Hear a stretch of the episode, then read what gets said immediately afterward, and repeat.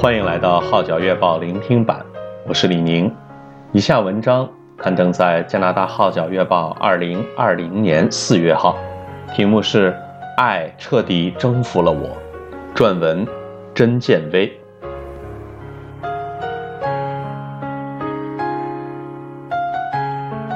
从抗拒有神，到接受耶稣，到终生侍奉的过程中，我都是因神爱的感动而做出重大的决定。尤其在我沉迷多年的电脑游戏嗜好上，太太、教育、理性都不能改变我，但是我的神用爱将我彻底征服了。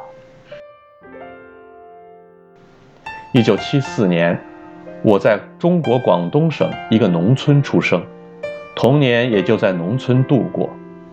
中学后搬到市区居住。随着中国的改革开放，我在无神论的教导下成长。大学时更开始相信共产主义。但当出来工作后，发觉社会的现实与共产主义理论有极大差距，特别是在工作中。看到许多营私舞弊的事情，一下子失去了人生的方向，因此，一年后就决定以技术移民申请到加拿大。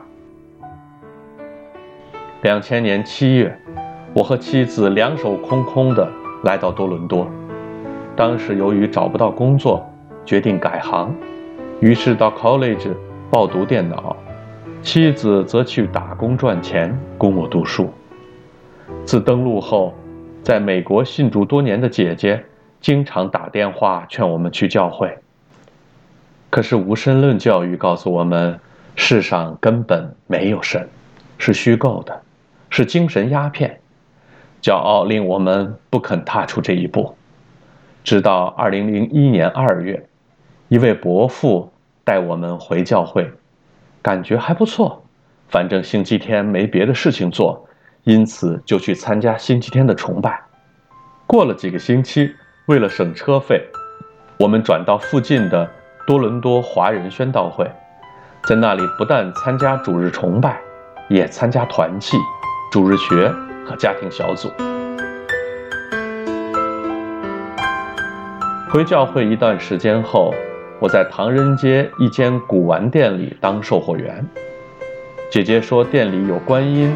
关公像和神台，这样的工作不是神喜欢的。我心想，我又不是基督徒，神喜不喜欢关我什么事儿？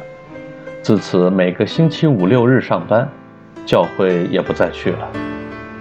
但不知怎的，心中对那些偶像很是抗拒，甚至不想碰。最终，由于拒绝老板想我转为全职的要求而离开。顿时，整个人感到轻松释放。第二天上主日学时，我将事情的来龙去脉告诉导师。他说：“虽然你可能在理性上还没有接受神，其实心中已经认同了。你愿意接受耶稣基督为你的救主吗？”我沉思了一会儿，点头说：“我愿意。”做了决志祷告后，心中很是快乐，人生。又找回方向。比我早一个月信主的太太，在旁不断拭泪。那是二零零一年五月十三日。信主后，我很投入教会的生活，在真理上也有了一些认识，并用了四个月时间将圣经读了一遍。我深知所信的神是真实的。神的安排何等奇妙，让我一边工作一边装备自己。二零零七年五月二日的一篇讲道，说到神的荣耀和美丽，令我非常感动，甚至眼泪也要掉下来。受到神的荣耀和美丽吸引，我敢于无惧无畏地将自己奉献给神，随即呼召我全职服侍他。下一步应该就是去念神学。曾担心会否是我一时的冲动，我边祷告边看一些关于呼召的书，更加肯定自己是蒙召为神所用的，感恩，我和太太几年的积蓄刚好够支付神学院的学费，可算是神给我的印证吧。从蒙召至今，里面的感动一点也没有减退。在国内读大学的时候，我经常通宵上网玩电脑游戏，移民后还是照样玩，天天玩。太太觉得很有问题，常向我投诉。我还振振有词说：“我没有豪赌，又没有吸毒，只是玩玩电脑而已，没什么大不了的。”信主以后还是继续玩，但渐渐神提醒我这样做不对。又让我看见，整个人已沉迷上瘾，就像吸毒一样。于是我很想戒掉它，试过在电脑屏幕上贴一张纸，写着“只玩半小时”。刚开始一两次像是有点用，但慢慢的就是玩完半小时，又多半小时，再多半小时，又尝试将正版游戏光盘扔到垃圾桶倒掉。这样就不能玩了，但后来还是忍不住又去买一张新的回来，又试过取消家里的互联网，这样就上不了网，但我又不由自主地跑到网吧去玩。做会计的我，也将所花费的时间粗略一算，一年起码能够多赚七千元。这道理我懂，数我也会算，但就是行不出来。正如圣经。罗马书七章十五节说的：“我所愿意的，我并不做；我所恨恶的，我倒去做。”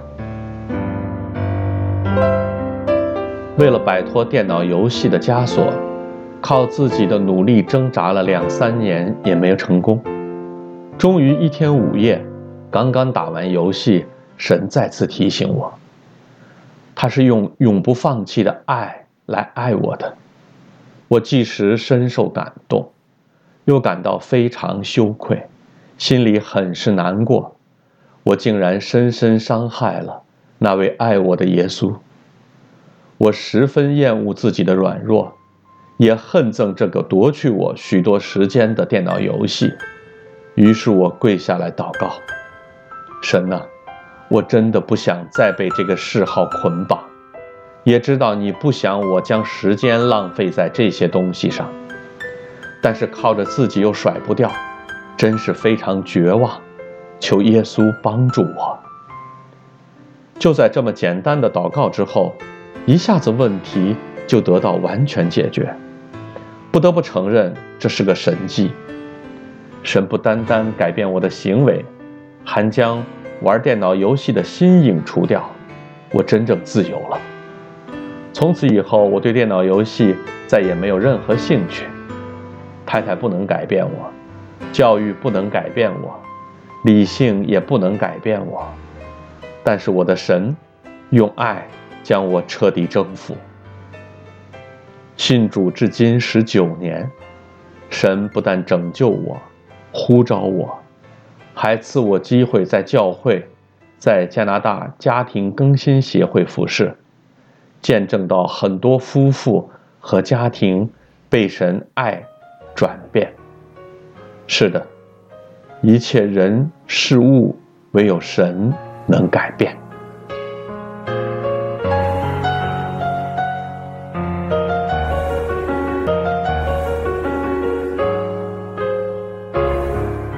以上文章刊登在加拿大《号角月报》二零二零年四月号，题目是。爱彻底征服了我。撰文：甄建威，我是李宁，感谢你对《号角月报》聆听版的支持。